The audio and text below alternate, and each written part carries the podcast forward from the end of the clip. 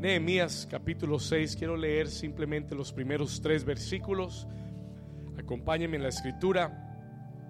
Dice la palabra del Señor, y cuando oyeron Sanbalat y Tobías y Gesén el árabe y los demás de nuestros enemigos, diga, de, diga amigo, de nuestros enemigos, que yo había edificado el muro y que no quedaba en él portillo, aunque hasta aquel tiempo no había puesto las hojas en las puertas. Versículo 2, Zambalat y Gesén enviaron a decirme, ven y reunámonos en alguna de las aldeas en el campo de Ono, mas ellos habían pensado hacerme mal. Versículo 3, y yo les envié mensajeros diciendo, yo, diga conmigo, yo hago una gran obra y no puedo ir, porque cesaría la obra dejando yo para ir a vosotros. Y la iglesia del Señor dice, amén y amén. Yo quiero que usted repita este título, el título de la enseñanza hoy, the title of my message today, y es discernimiento para tu tiempo. Diga conmigo, discernimiento para tu tiempo. Ahora dígaselo a su vecino. Dígale, Dios te va a dar discernimiento para tu tiempo. Puede tomar su lugar. You can take your place.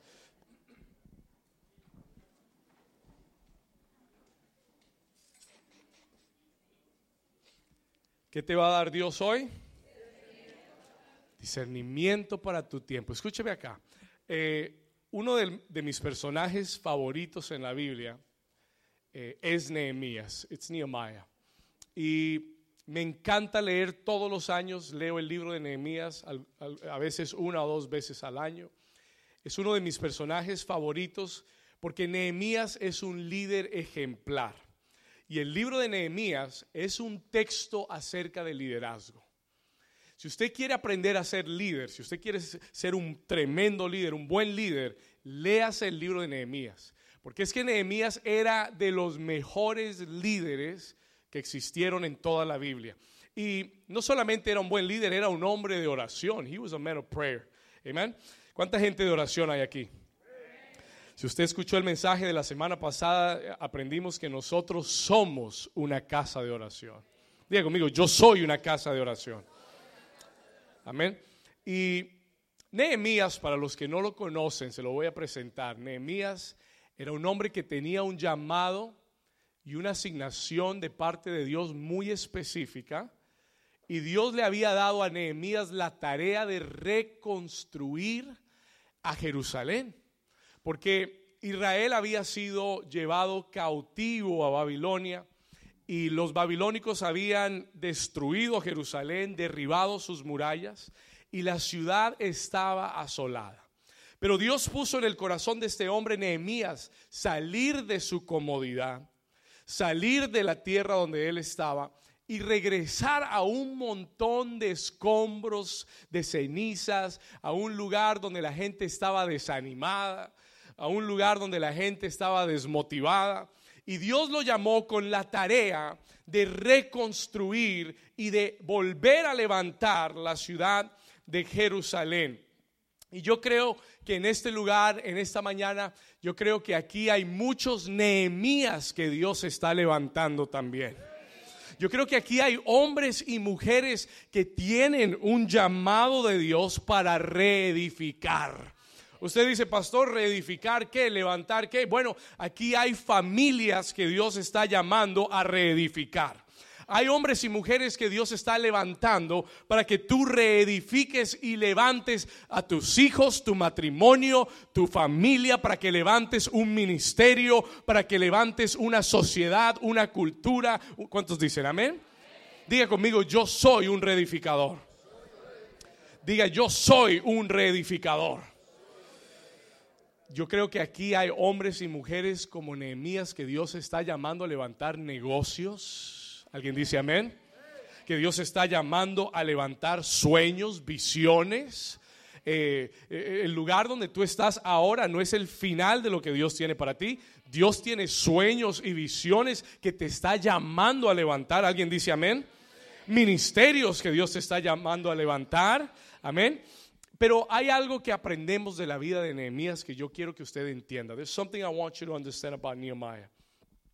Y es que aunque él tiene el llamado y la gracia y el favor, porque Dios le da mucho favor, porque eh, si usted no conoce la historia, Nehemías estaba en Babilonia, en, Siria, Persia, y él estaba como copero del rey.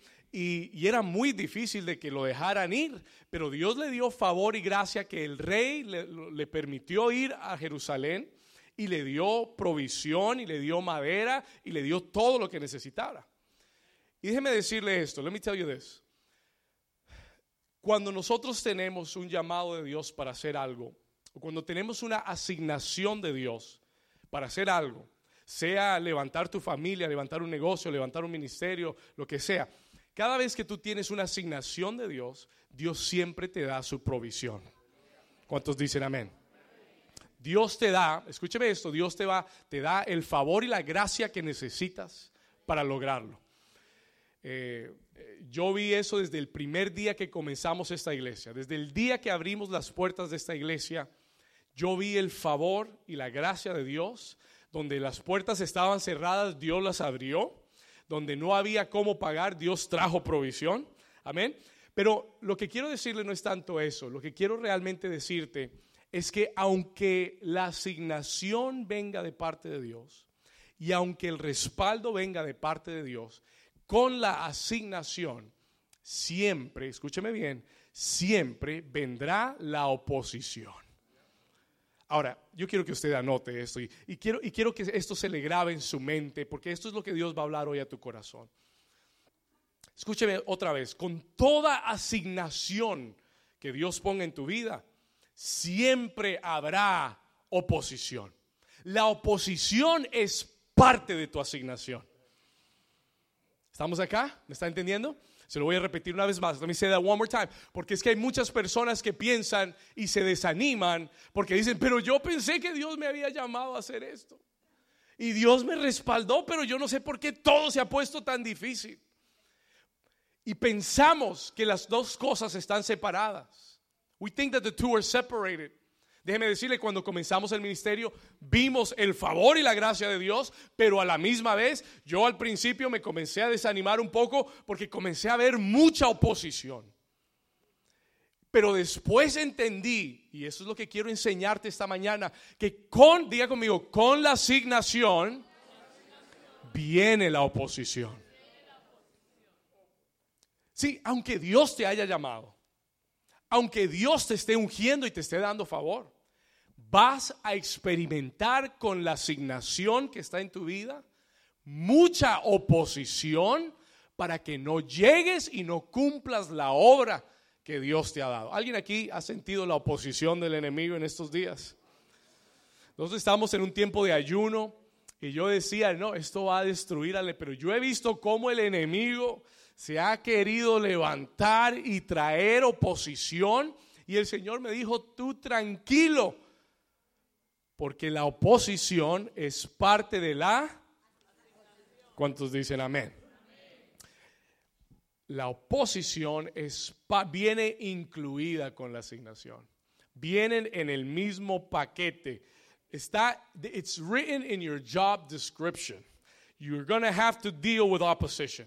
Es parte de tu descripción de trabajo. ¿Verdad? Hay gente que toman un trabajo y después dice, ay, yo no sabía que me iban a poner a hacer eso. Bueno, ahí estaba escrito que lo tenías que hacer. Amén. Y el Señor te está diciendo hoy, parte de tu asignación es tener que lidiar con la oposición. Así que no te sorprendas, no te sorprendas cuando estás haciendo algo que Dios te llamó a hacer cuando estás siendo obediente a lo que Dios te mandó hacer, porque a veces pensamos que si yo soy obediente, todo me va a salir bien y, voy a estar, voy a entrar a la iglesia volando con dos alas, voy a salir volando toda la semana, nadie me va a tocar, nadie me va a poder sacar la piedra, como dicen en Colombia, nadie me va a poder hacer nada, tocar, ¿verdad? Pero es todo lo contrario, es the complete opposite, es todo lo contrario. Escúcheme, una vez más, diga conmigo, con mi asignación viene la oposición. Y esto es lo que Nehemías nos enseña. This is what Nehemiah teaches us. porque Él tiene una gran obra en sus manos, tiene una gran asignación, tiene mucho que hacer para Dios y él comienza y él comienza a ver a Dios moverse y hacer cosas en su vida tremendas. Él ve el respaldo de Dios, pero si usted lee los capítulos de Nehemías, en cada capítulo vas a encontrar que un enemigo se le enfrentó, que un enemigo se le opuso y que aunque era una obra de Dios, no era fácil de completar. ¿Cuántos están aquí conmigo? Y esta semana, mientras yo estaba, estamos haciendo nuestro devocional de la iglesia en Nehemías, amén. ¿Cuántos están recibiendo el libro de Nehemías? Y esta semana estábamos de viaje y leíamos, yo leí esto, estábamos de viaje y yo leí este, este texto.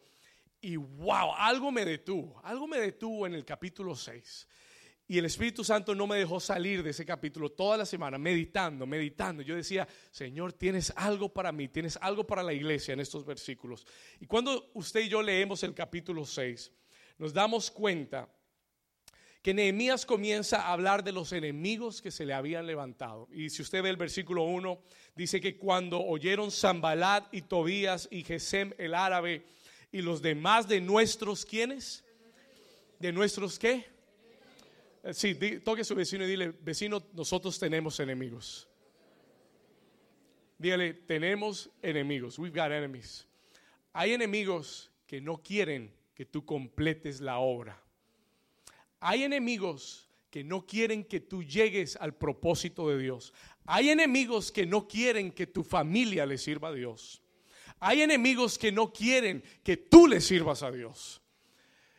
Y él dice, en el versículo 1 que cuando nuestros enemigos oyeron que yo había edificado el muro y que no quedaba en él, cuando ellos oyeron que ya la obra iba bien avanzada, cuando los enemigos oyeron que New Season ya iba en su séptima semana de ayuno y oración y que estaban llegando a la octava, al último, al último nivel, al último eh, día de su ayuno y oración, al final del ayuno y oración, entonces los enemigos dijeron, vamos a darle una visita a Nehemías vamos a enviarle un mensaje a. Let's send them a message. Escúcheme acá. Y ellos deciden enviarle un mensaje. Y yo leía este capítulo 6 y yo le dije, Señor, ¿Qué es lo que hay aquí en Nehemías 6 que tú quieres hablar a la iglesia? Y el Señor me dijo claramente y me dijo, la única forma que Nehemías pudo vencer la oposición y completar la obra que Dios le había dado fue porque él tuvo discernimiento. Anote esta palabra, por favor. Because he had discernment. Y yo nunca había visto esto en Nehemías capítulo 6. Nunca el Espíritu Santo nunca me había abierto los ojos para verlo de esa forma. Pero el Señor me dijo, David, si tú vas a vencer en este tiempo, y si tú vas a completar la obra en este tiempo, tú vas a necesitar mucho discernimiento. Alguien diga conmigo, Señor, dame discernimiento. Hoy Dios quiere darte discernimiento. Hoy Dios quiere equiparte. Hoy vas a salir de este lugar con un mayor nivel de discernimiento. ¿Alguien lo quiere para su vida? Escúcheme acá. Hoy vas a salir de acá con un mayor nivel de discernimiento. ¿Por qué? Porque necesitas discernimiento para vencer la oposición. Necesitas discernimiento para completar lo que Dios te ha mandado hacer. Pastor, ¿qué es discernimiento? What is discernment? Anote esto, yo escribí una definición, así como el Señor me la dio, se la doy a usted. Anote esto, por favor. What is discernment? ¿Qué es discernimiento? Discernimiento es la habilidad, la habilidad de ver una persona o situación más allá del ámbito físico. Se lo voy a repetir Discernment is the ability, es la habilidad de ver una persona o una situación más allá del ámbito físico para poder ver y entender en el ámbito espiritual. Se lo voy a explicar. I'm going to explain this to you. Discernimiento, si yo se lo pudiera decir más simplemente, es la habilidad de poder ver con los ojos de Dios. That is what discernment is. Piensa en eso por un momento. Think about that for a moment. Discernimiento es la habilidad divina, de poder ver con los ojos de Dios. ¿Cuántos saben que la forma que Dios ve las cosas es muy distinta a la forma que nosotros vemos las cosas? Y lo que Dios quiere darte hoy es sus ojos para que tú veas las situaciones en tu vida. Alguien diga conmigo, Señor, dame discernimiento. Para poder ver las situaciones y las personas en mi vida como tú las ves. ¿Cuántos dicen amén? Vamos a hacer esa oración. Levante su mano derecha conmigo y dile, Señor Jesús, en esta mañana, dame discernimiento. Dile, abre mis ojos para poder ver a través de tus ojos y poder entender las situaciones y las personas como tú las ves en el nombre de Jesús. Si usted lo quiere, denle un aplauso fuerte a Jesús. ¿Cuántos están listos para entrar ahora sí? ¿Listos? Versículo 1. Nehemías dice que sus enemigos oyeron que la obra estaba siendo terminada y en el versículo 2, en verse 2, dice, Zambalad y Gesem enviaron a decirme, ven y reunámonos. Ven aquí al resort que hay en Sonny Isles. Queremos invitarte a una aldea de, de relax. ¿Cuántos dicen amén? Ellos le dicen, ven, reunámonos en alguna de las aldeas en el campo de Ono. Pero Nehemías hace un apunte y dice, más ellos, escuche esto, más ellos qué? Habían qué? Pensado hacerme mal. Escúcheme acá. Ahora, la idea de unas vacacioncitas era buena, porque él había estado trabajando mucho y unas vacaciones y una invitación a este resort en Ono sonaba maravillosa la idea. ¿Cuántos le hubiera gustado después de una larga jornada de construcción y edificación que le hubieran invitado a unas vacacioncitas? Amén. Gloria a Dios. Pero Nehemías no acepta la invitación. He does not accept the invitation. ¿Por qué? Porque él hace esta declaración. Él dice, mas ellos habían pensado hacerme mal. Escúcheme acá, eso se llama discernimiento. That is called discernment. Escúcheme acá, eso se llama ¿cómo? ¿Cómo lo supo? How did he know? Porque Nehemías tenía discernimiento, he had discernment, porque él estaba viendo a estas personas no con el ojo natural, no por la apariencia que tenían, porque hay muchas personas en tu vida que tienen buena apariencia y que el enemigo escoge el perfil que a ti te gusta y te los trae a tu vida, pero su apariencia no revela su intención. Alguien dice, ay, ay, ay. Escúcheme bien, su apariencia no revela sus intenciones y tú necesitas discernimiento para saber quién viene de Dios y quién no viene de Dios. ¿Alguien dice amén a eso? Listen, I'm going to go deep in this, voy a entrar más profundo en esto. Porque Nehemías necesitaba, he needed discernment. Él necesitaba discernimiento porque muchas veces nosotros nos dejamos llevar por las apariencias. Le pasó al profeta Samuel cuando le tocaba ungir al próximo rey de Israel. Le pusieron a todos los hijos de Isaí y él decía, wow, este tipo que tiene seis pies y dos pulgadas, este puede ser rey, este tiene pinta de rey. Y el Señor le dijo, no, ese no es. Ok, el próximo, bueno, el próximo está más guapo, más bonito. Es parecido a Camilo, así como ese tipo de hombre.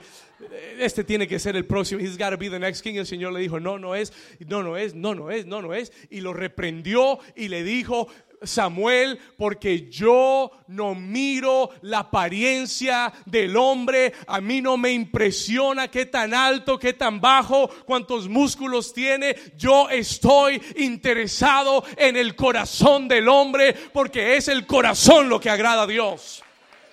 Y lo que tienes que revisar es tu corazón. Toca a tu vecino y dile, vecino, chequea tu corazón. ¿Cuántos dicen amén? Y Dios me habló de tres niveles de discernimiento, three levels of discernment que tú necesitas en este tiempo en tu vida, three levels of discernment. Primero, anótelo por favor, tengo tres para darle. El primer nivel de discernimiento que Dios quiere que tú, que tú necesitas en este tiempo. Escriba eso, necesitas discernimiento para las personas y relaciones en tu vida.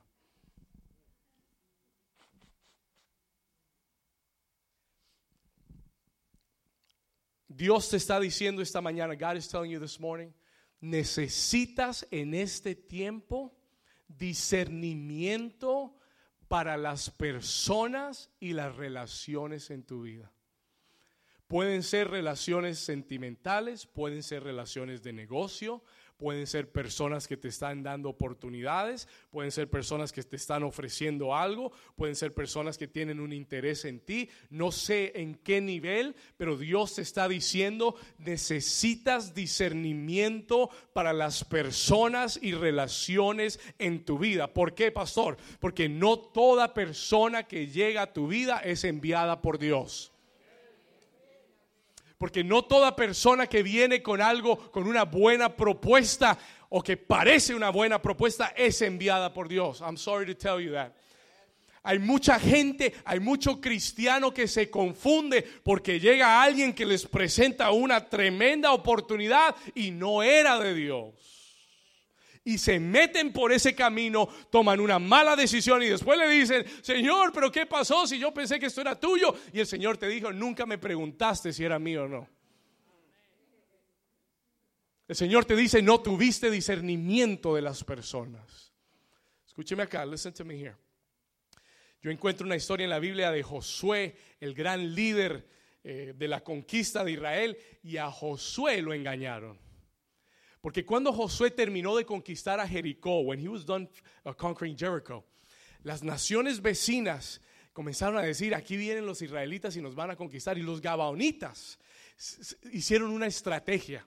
Y ellos dijeron, vamos, vamos a hacernos los que, los que nos han eh, conquistado y los que estamos destruidos y devastados, se rompieron las vestiduras, se, se, ensuciaron todos y se le presentaron a Josué y le dijeron, ten misericordia de nosotros, haz un pacto con nosotros, no nos destruyas porque, porque nos han hecho mal, nos han hecho injusticia.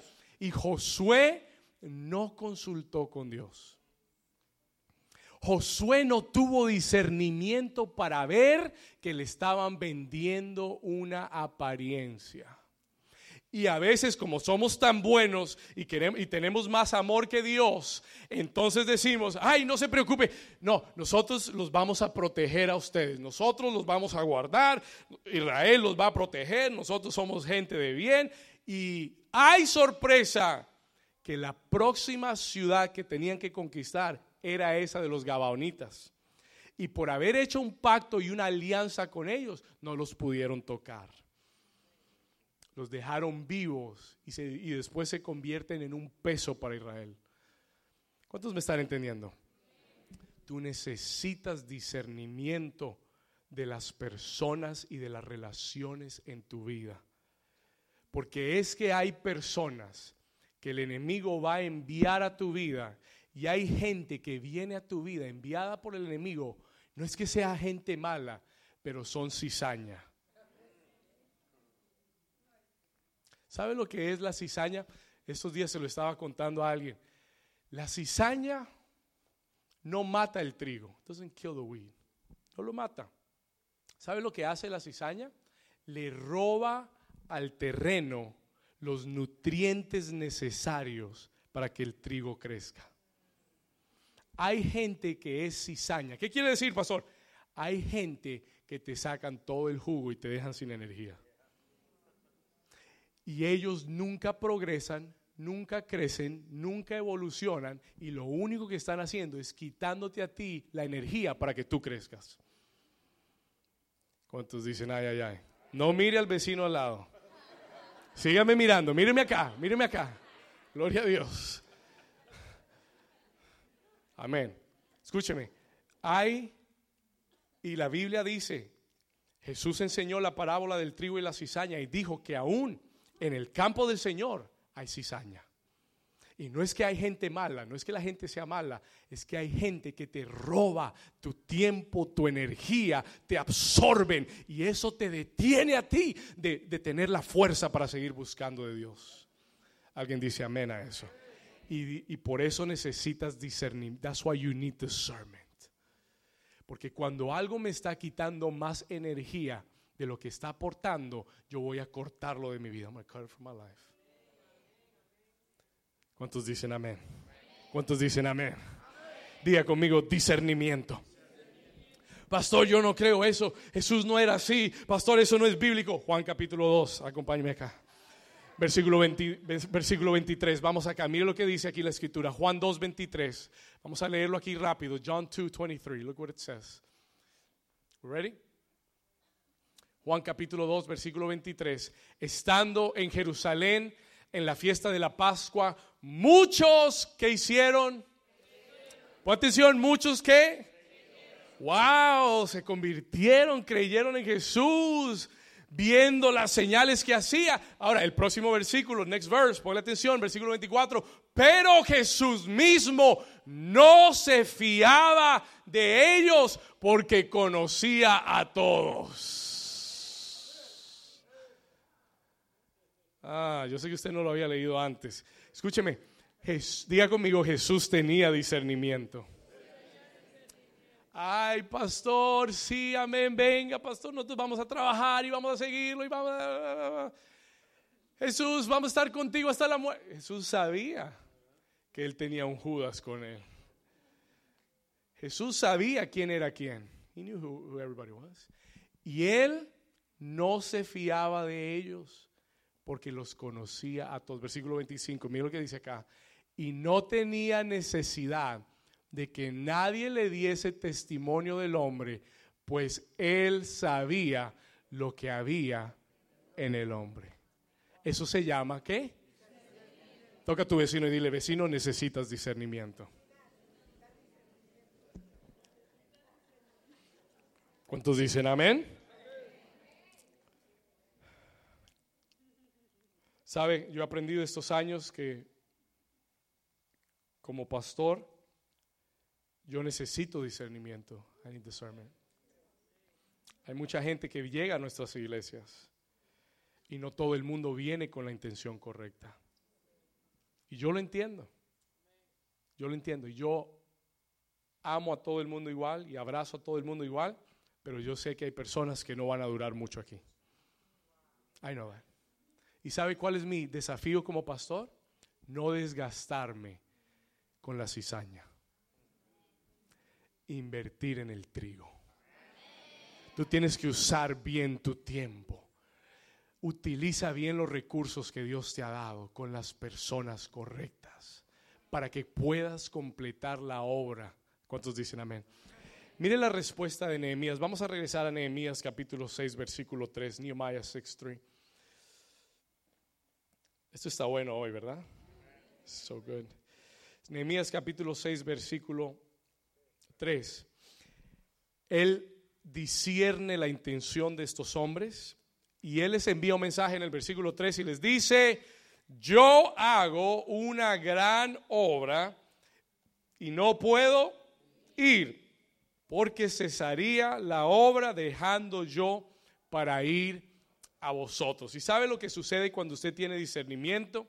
Cuando usted tiene discernimiento se mantiene enfocado en la dirección correcta. Cuando usted tiene discernimiento, se mantiene enfocado en la dirección correcta. El diablo no te puede vender gato por liebre. No te puede meter gato, no te puede confundir. ¿Por qué? Porque cuando tienes discernimiento, te mantienes. Él dice, yo no puedo ir, yo no tengo tiempo para, para ir y reunirme con ustedes. No tengo tiempo, tengo una gran obra que tengo que terminar. Diga conmigo, el discernimiento me mantiene enfocado en la dirección correcta. Hay mucha gente que se deja distraer, distraer, que se deja desviar por alguien que viene y comienza a pintarles y a ofrecerles y a hacerles y hacerles eh, dibujitos con estrellas y edificios y todo. Y se distraen por donde Dios no los envió. Y de repente tú te encuentras tan lejos de lo que Dios te había enviado a hacer. ¿Por qué? Porque no tuviste discernimiento, porque no entendiste que hay personas que no son enviadas por Dios a tu vida y que tú tienes que reconocer y entender que no todo el mundo merece tu tiempo. Yo sé que eso suena, puede sonar un poquito duro, pero esto es una lección pastoral. Me ha costado aprenderlo, pero yo tengo que ser muy cuidadoso de cómo invierto mi tiempo. Tengo, ¿cuántos saben que el tiempo es limitado? Y no hay nada que el enemigo quiera más que robarte tu energía y tu tiempo. Por eso necesitas discernimiento. Alguien diga, gloria a Dios. Muy bien, sigamos acá. Él dice, yo no puedo, no puedo ir porque yo hago una gran obra. Yo tengo que terminar esto que Dios me dio. No puedo ir a tomarme vacaciones ahora que la iglesia está levantándose. Dice, porque cesaría la obra dejándolo yo para ir a vosotros. Acompáñeme al versículo 10. Come with me to verse 10. Cuando ellos se dieron cuenta, when they realized que no pudieron eh, engañarlo y tomar esta invitación, el enemigo usa otra estrategia. He uses another strategy. Como este es un hombre de Dios y como lo mueve tanto la palabra de Dios, le enviaron a, una, a un profeta. They send them a prophet. Escuchen lo que le voy a decir. Le enviaron un profeta para que le diera una palabra. Mire hasta dónde llega el diablo. E, e, esto es en serio. Mire hasta dónde, y lo que le voy a compartir es poderoso. Versículo 10. Vine luego a la casa de Semaías, hijo de, de, de Laía, hijo de Mejatabel. No le ponga así a ninguno de sus hijos, gloria a Dios porque él estaba encerrado, el cual me dijo, reunámonos en la casa de Dios, dentro del templo, y cerremos las puertas del templo, porque yo siento una palabra de Dios, vienen por ti para matarte esta noche, vendrán a matarte. Escúcheme, versículo 11, verse 11. Entonces Nehemías dice, un hombre como yo he de huir? ¿Y quién que fuera como yo entraría al templo para salvarse la vida? No entraré. Diga conmigo, discernimiento. ¿Sabe por qué Nehemías tenía discernimiento? Porque conocía la palabra de Dios. ¿Sabe qué te da discernimiento? La oración te da discernimiento. El Espíritu Santo te da, anote esto, la oración te da discernimiento. That's why you need to pray. Número dos, el Espíritu Santo, the Holy Spirit, el Espíritu Santo te va a dar discernimiento. Él te va a decir, no, no, no, no, no, ese lugar no te conviene. No, no, no, no, no, no, no, esa persona no te conviene. Él diga conmigo, el Espíritu Santo, say with me, the Holy Spirit will give me discernment. La oración me dará discernimiento y número tres, la palabra de Dios te dará discernimiento, porque Dios nunca irá en contra de su misma palabra. ¿Alguien dice amén? Se lo repito, Dios nunca irá en contra de su misma palabra. ¿Estamos acá? Es decir, que si yo conozco la palabra, yo sé la dirección de Dios. Y Nehemías sabía que irse a refugiar en el templo, por más espiritual que sonara, por más lindo que sonara, iba en contra de su llamado. Porque él no era sacerdote para ir al templo y dormir en el templo. ¿Estamos acá? Entonces, el versículo 13, mire lo que dice. Él dice, yo no voy. Versículo 12, y entendí, entendí, me encanta esta parte, mire lo que dice, y entendí que Dios no lo había enviado. Hmm. Sino que hablaba aquella profecía contra mí porque Tobías y Zambalat lo habían sobornado. Ahora escúcheme lo que le voy a decir. Listen to what I'm about to tell you. Quiero darte dos, dos advertencias. I'm give you two warnings. Miren lo que él dice aquí. Vamos a leer el 13 por un momento. Miren lo que dice el 13. Look what 13 says. Porque fue sobornado para hacerme qué? Temer. Acuérdese que el enemigo siempre va a tratar de infundirte temor. ¿Estamos acá? Para hacerme temer y que pecase y le sirviera de mal nombre con que fuera yo infamado. Ahora, tengo dos advertencias. Este es, la segundo, este es el segundo nivel, escriba esto, segundo nivel de discernimiento. The second level of discernment you need es para entender y para aplicar la palabra de Dios. Se lo voy a explicar en un segundo. El segundo nivel de discernimiento, primero es para las personas y las relaciones. El segundo nivel de discernimiento es para entender y para aplicar la palabra de Dios. Y déjeme le doy dos advertencias. La primera, first one. Mi primera advertencia para usted es, tenga mucho cuidado, y este es un consejo pastoral, ten mucho cuidado a quién escuchas y de quién recibes tu alimento espiritual. Be very careful. Ten cuidado quién te ministra. Ten, ten, cuidado qué predicadores oyes. Yo veo mucha gente en YouTube buscando mensajes y buscando predicadores y buscando gente. Y tengo que advertirte que no todo el que lee un versículo y se lo sabe de memoria está inspirado por el Espíritu de Dios. Estamos acá. Tengo que advertirte que el diablo se conoce la Biblia mejor que tú. Tengo que advertirte que no todo mensaje que tú oyes, tú tienes que considerar la fuente y tienes que tener cuidado de lo que oyes. Alguien dice amén. Sé selectivo, sé cuidadoso con, con, los predicadores, los mensajes. Sé cuidadoso con los libros que lees.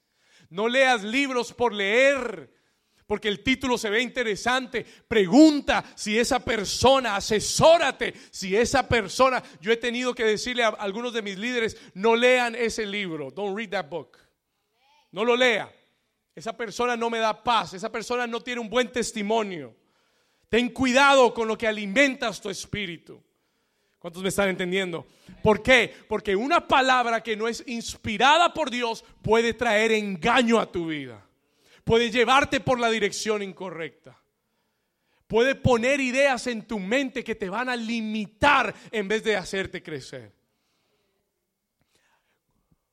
Hay gente que predica la palabra de Dios con el, con el espíritu incorrecto. Y en vez de traer fe, y en vez de traer eh, crecimiento, en vez de dar fruto en tu vida, te limitan. Te traen temores limitaciones, rebeldía. Yo no entiendo cómo hay personas que oyen algo que es de la palabra y terminan con un espíritu de rebeldía. No, eso es lo, lo, que el pastor está diciendo está mal, y esto está mal, y esto está mal, y todo está mal.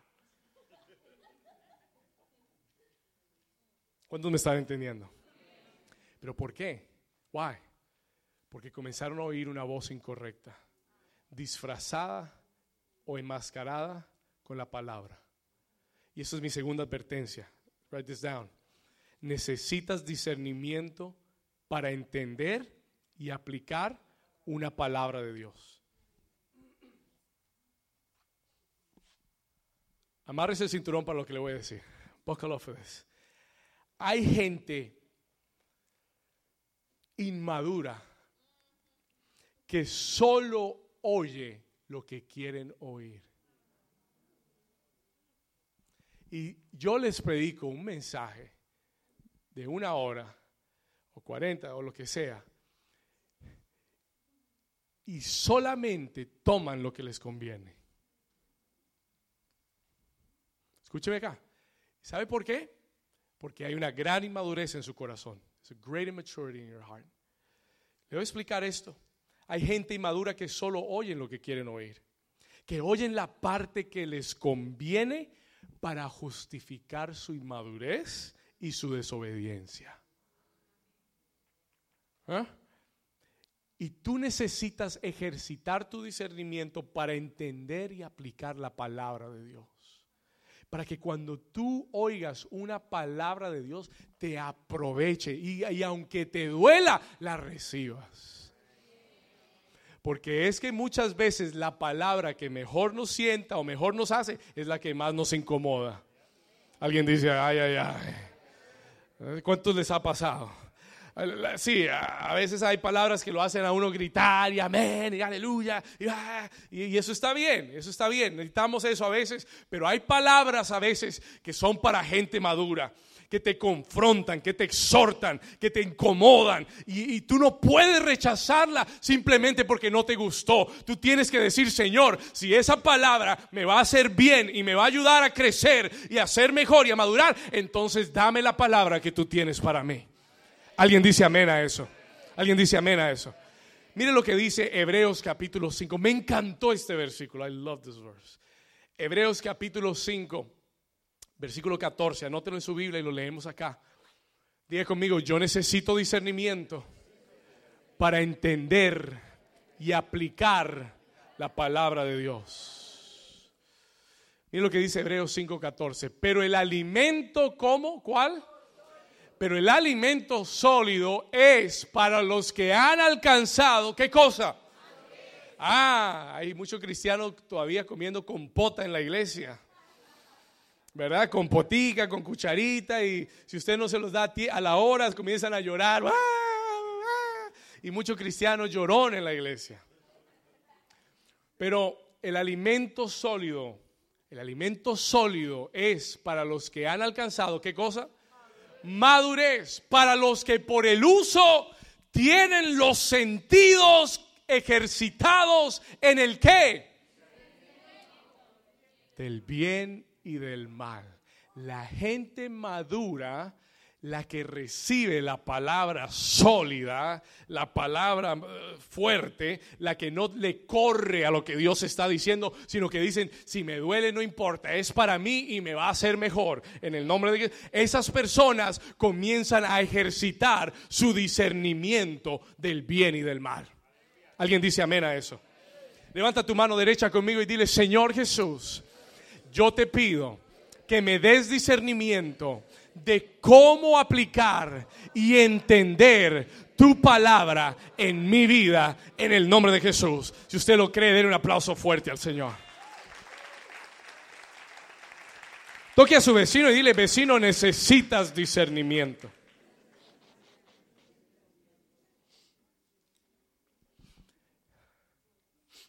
Hay que tener discernimiento para las profecías. Yo recibo profecías. Las recibo. Pero yo he aprendido que cuando yo recibo una profecía, tiene que traer una confirmación a lo que Dios ha hablado. No deben haber profecías de cosas que Dios no te ha dicho. Dios no le va a contar a otro lo que va a hacer contigo sin decirte a ti primero. Amén. ¿Alguien dice amén? Y usted tiene que tener discernimiento, discernment. Y dice el apóstol Pablo que hay que recibir lo bueno y rechazar lo malo. Amén.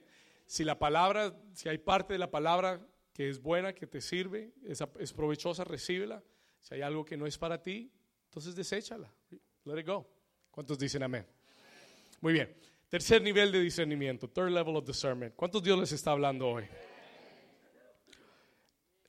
Esto es lo que necesitas para este tiempo. This is what you need for this moment. Porque estamos en medio de edificar, de construir, de levantar algo para Dios. Y el enemigo va a tratar de engañarte.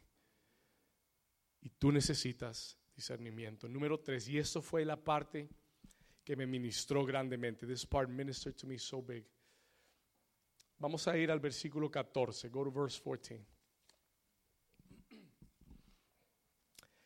Dice Nehemías, acuérdate, Dios mío, de Tobías y acuérdate de Zambalat, Dios los bendiga, conforme a estas cosas que hicieron.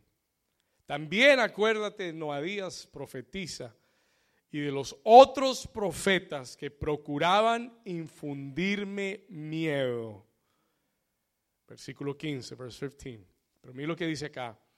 Fue terminado pues el muro el 25 del mes de Elul. ¿En cuántos días? No lo, escuché. ¿En cuántos días? En 50. Estamos en el versículo 15. Vamos al 16. Let's go to verse 16. Y cuando, y esta es la y aquí, y aquí es donde me voy a detener, el tercer punto está aquí, versículo 16. Y cuando lo oyeron todos nuestros enemigos, cuando oyeron que habíamos terminado en 52 días, temieron todas las naciones que estaban alrededor de nosotros y se sintieron como y con, diga conmigo, conocieron Lea, esto conmigo. Y conocieron que por nuestro Dios había sido hecha esta obra. ¿Alguien dice amén a eso? Aquí viene lo bueno. Here's the good part. Tercer nivel de discernimiento. Anote esto. Third level of discernment. Necesitas discernimiento para la situación en la que estás. Now let me let me explain this to you. Eso es una bomba, prepárese. Get ready for this. Tú necesitas discernimiento para la situación en la que estás pasando. Sí, Nehemías toma el tiempo para decirnos todos los obstáculos que tuvo, todos los enemigos que se le levantaron. Pero como él era un hombre de discernimiento, él pudo ver la situación en la que estaba no con una perspectiva humana, sino que Él la vio con una perspectiva celestial. Y esto es lo que hace el discernimiento en tu vida. Te provee la perspectiva de Dios. Cambia cuando hay discernimiento de las situaciones que estás viviendo en tu vida. Cuando el día que tú tengas discernimiento, de la situación que estás viviendo, ese día tus ojos espirituales se abren y tu perspectiva cambia de lo que estás viviendo. Ponme atención. This, is powerful. Esto es poderosísimo. Muchas veces estamos atemorizados, angustiados, deprimidos, desanimados ¿Por qué? Porque estamos viendo la situación con nuestra perspectiva humana. Y lo que el Señor me dijo que te dijera hoy es, pídele discernimiento para que veas la misma situación, pero con los ojos de Dios. Porque en el momento que tengas ese discernimiento, tu perspectiva va a cambiar tu actitud va a cambiar, tu ánimo va a cambiar y la dirección en la que vas va a cambiar. Se lo voy a explicar. I'm going to explain it to you one more time. Hay una historia eh, que me encanta en la Biblia y es con el profeta Eliseo. Y la Biblia dice, este profeta Eliseo era un hombre tremendo. Este hombre tenía discernimiento. He had discernment tanto discernimiento que cuando Israel estaba en guerra con los sirios y los sirios estaban haciendo un plan eh, estratégico militar para atacar a Israel, Eliseo tenía tanto discernimiento que Dios le mostraba a Eliseo todo lo que iban a hacer los sirios antes de que lo hiciesen. Y cuando ellos estaban planificando un ataque, él ya lo había visto. Y él iba donde el rey de Israel lo llamaba y le decía, hey, eh, King of Israel, eh, quiero decirte que tienes que mover las tropas un poquito hacia el norte y prepárate porque te van a atacar del otro lado. Y el, y el rey de Israel hacía tal cual y no había forma que el enemigo podía. Y un día el rey de Siria dice, aquí tiene que haber un espía. ¿Quién de ustedes está vendiendo la información?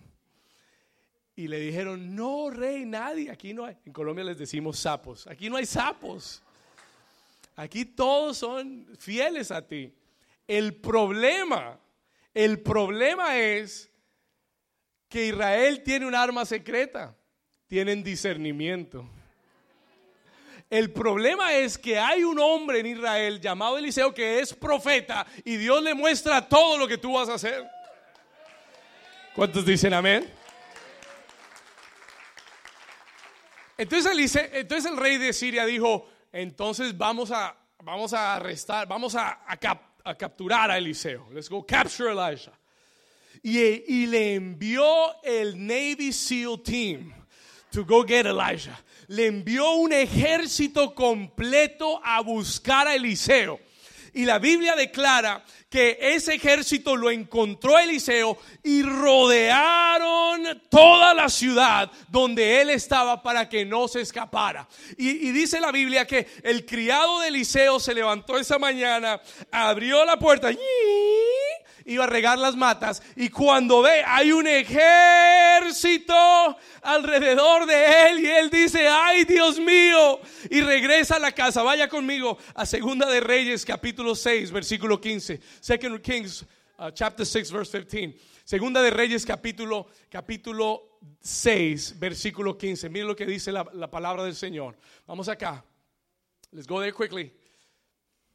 Segunda de Reyes 6 verse 15. ¿Estamos acá? We there? We ready? Y se levantó de mañana y salió el que servía al varón de Dios. Y he aquí el ejército que tenía sitiada la ciudad con gente de a caballo y carros. Y entonces el criado dijo, ay Señor mío, ¿qué haremos? ¿Cuántos hubieran dicho lo mismo? Hubiéramos dicho otras cosas. Ah, pero, atención, atención, esta es la respuesta de alguien sin discernimiento.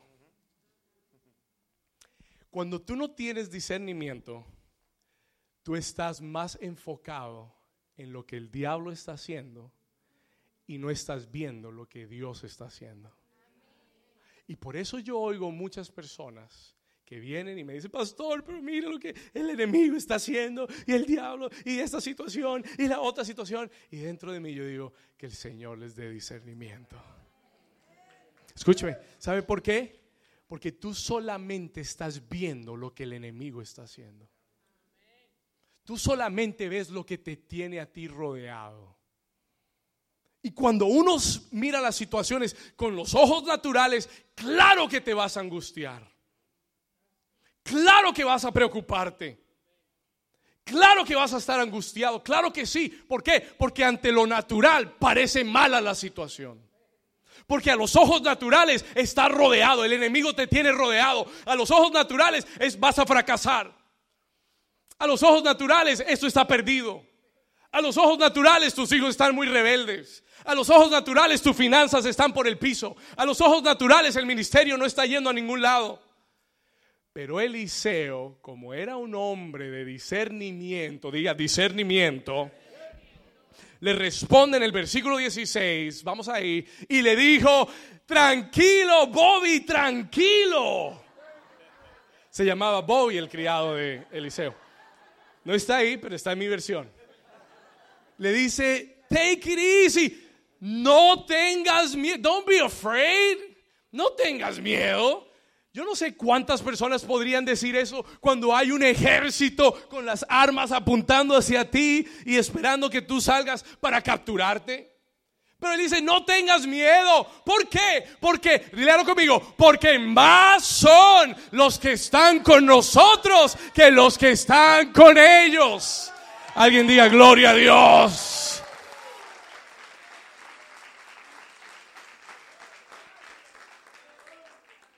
¿Sabe por qué él dijo eso? You know why he said that? Porque él estaba viendo algo que su criado no estaba viendo. La misma situación, pero con perspectivas distintas. La misma situación, pero uno viéndolo en lo natural y otro mirando con discernimiento. Yo sé que estoy pasando, yo sé que el enemigo me tiene rodeado, yo sé que el enemigo está obrando, yo sé que el enemigo está trabajando, pero Señor, yo quiero saber qué estás haciendo tú. Señor, déjame ver a mí lo que tú estás haciendo. Y yo vine a decirte, tú tienes que comenzar a quitar tu mirada del, del, ejército que te tiene rodeado y de lo que el enemigo está haciendo y comienza a decirle, Señor, muéstrame lo que tú estás haciendo. ¿Alguien dice amén? ¿Sabe lo que hizo Eliseo? You know what Elijah did? Eliseo hace una oración. Y lo que me sorprendió es que Eliseo no ora para que el Señor cambie la situación. Escúcheme acá, porque esto tiene que cambiar tu corazón hoy. Eliseo no dice, Señor, te pido que ahora tú destruyas a este ejército enemigo. Te pido, Señor, que tú desbarates todo plan del enemigo. No, no, no, no. Porque es que él ahora está orando con... Toca a tu vecino y dile, tienes que orar con discernimiento tu oración va a ser más efectiva cuando ores con discernimiento. ¿Sabe qué fue lo que él oró? You know what he prayed? Versículo 17. Y oró Eliseo y dijo, Señor, te ruego Jehová que abra sus ojos para que vea. ¿Alguien dice amén a eso? Entonces Jehová abrió los ojos del criado y cuando él volvió a mirar, he aquí que el monte estaba llena de gente de a caballo y de carros de fuego alrededor de Eliseo. Alguien dice gloria a Dios. Vamos a darle un aplauso fuerte a Jesús porque más son los que están con nosotros.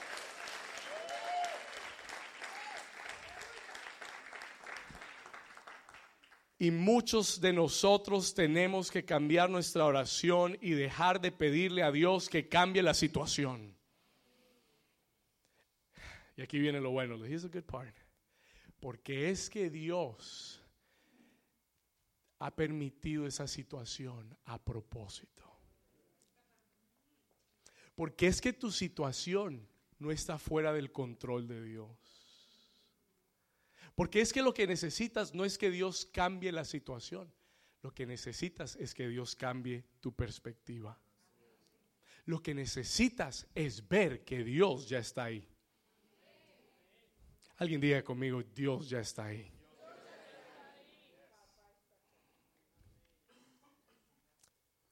Tú solamente te has enfocado en lo que el enemigo está haciendo. Pero tienes que comenzar a pedirle, Dios, dame discernimiento Señor, abre mis ojos para entender que tú tienes rodeado al enemigo que me tiene rodeado.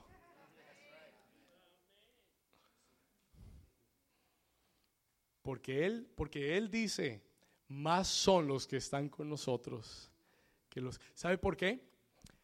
Porque a Eliseo lo tenían rodeado el ejército. Pero lo que el criado vio era que, mira lo que dice, y entonces Jehová abrió los ojos del criado y miró, y he aquí que el monte estaba lleno de gente de a caballo y de carros de fuego alrededor. Es decir, que Dios tenía rodeado a los enemigos que tenían rodeado a Eliseo. ¿Alguien dice amén? Tu enemigo está rodeado por Dios. Y Dios lo trajo hasta tu puerta para él poder aniquilarlo en tus manos. ¿Cuántos dicen amén a eso? Y Dios te lo trajo hasta tu puerta. Tú estás diciendo, Señor, Señor, desvíalos. Señor, mándalos fuera. Señor, los reprendo. Y el Señor dice, no, no, no, yo los traje a propósito. Lo que tú necesitas es... toca a tu vecino por última vez hoy. Dile, ya no te voy a molestar más. Dile, necesitas discernimiento. Voy a terminar diciéndote esto. I'm going to finish saying this. ¿Cuántos Dios les está hablando? Uh, la situación en la que estás, the situation you're in, no necesitas que Dios la cambie, necesitas que Dios te dé discernimiento. Yo quiero saber, Señor, en esta dificultad, en esta posición, yo necesito saber, yo solo quiero que me digas qué es lo que tú estás haciendo. Y yo voy a cooperar contigo. Voy a trabajar contigo porque tu plan es mejor que mi plan. Yo, yo no, yo, yo puedo decirle, Dios, haz esto, haz esto, haz esto, y Dios me, está, Dios me está diciendo, tranquilo, yo ya tengo un plan. Mejor hora que abra tus ojos. Mejor hora que tú puedas ver esta situación con mis ojos para que tú cooperes con mi plan.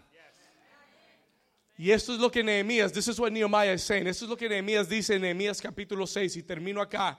Él dice, Nehemías termina diciendo, Señor, yo sé que todo este ataque y toda esta oposición de Zambalat y de toda esta gente que ha venido contra mí, Señor, yo sé que tú lo hiciste. Versículo 16, Nehemías 6, 16. Él dice, yo sé que todo este ataque, toda esta oposición es porque tú querías humillar a nuestros enemigos. Yo sé que toda esta oposición es porque tú querías dejarle saber al mundo que esta es tu obra. Porque si hubiera sido mi obra, yo no hubiera podido completarla. Porque si hubiera sido mi obra, yo no hubiera podido levantar estos hijos y esta familia. Si hubiera sido mi obra, créame, yo soy el primero en decirles, escúcheme, yo miro estos últimos ocho años y yo le digo, Señor, yo no sé cómo hemos llegado hasta acá pero yo sé que no he sido yo.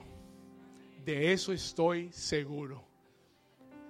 Yo puedo mirar y decirle, yo sé que ha sido la mano de Dios.